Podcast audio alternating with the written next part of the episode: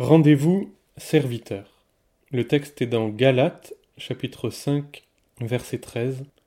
Par amour, faites-vous serviteurs les uns des autres. Il est d'usage aujourd'hui de clamer son amour pour le monde entier, musulmans, catholiques, bouddhistes et athées. Nous sommes tous frères, dit-on, et voilà comment chacun se trouve convié dans la grande farandole universelle. La parole dit autre chose. Aime ton prochain, c'est-à-dire celui qui est proche. Et elle précise surtout les frères en la foi. L'ambition retombe d'un coup. Aimer ses frères n'a rien à voir avec quelques slogans réconfortants, c'est apprendre à être des serviteurs et, selon le terme biblique, des esclaves. Or, il y a beaucoup de chefs mais peu d'indiens, comme le faisait remarquer quelqu'un.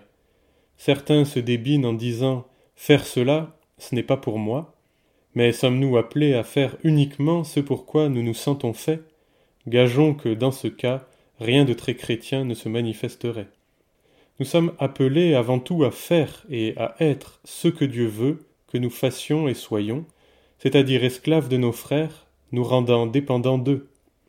Voilà un chemin qui nous semble à l'opposé de la liberté, notion qui s'est imposée à tous avec une unique définition, assortie d'un anathème sur celui qui oserait la définir autrement. Étrange liberté. À travers le lavement des pieds, Jésus montre un autre comportement de maître. Il vivra toute chose, y compris l'autorité, comme un esclave, c'est-à-dire au service de ses frères. Lorsque le Seigneur nous appelle, au-delà des ambitions qui se mêlent à l'appel, il nous convie à le suivre sur la voie du disciple. Cette voie n'est pas facultative. Ce que le Seigneur a fait, nous sommes appelés à le faire, voilà ce que nous enseigne la parole. Inutile de se justifier en invoquant toutes nos bonnes actions pour nous disculper d'avoir manqué à notre devoir. Le véritable ministère émane de ce que le corps demande et non de ce que nous décidons nous-mêmes. Si nous acceptons la manière dont le Seigneur nous a aimés, alors nous chercherons à aimer de cet amour en retour. Nous ne pouvons désirer connaître le Père sans vouloir être un fils. Nous ne pouvons jouir d'un tel amour sans chercher à en être le témoin.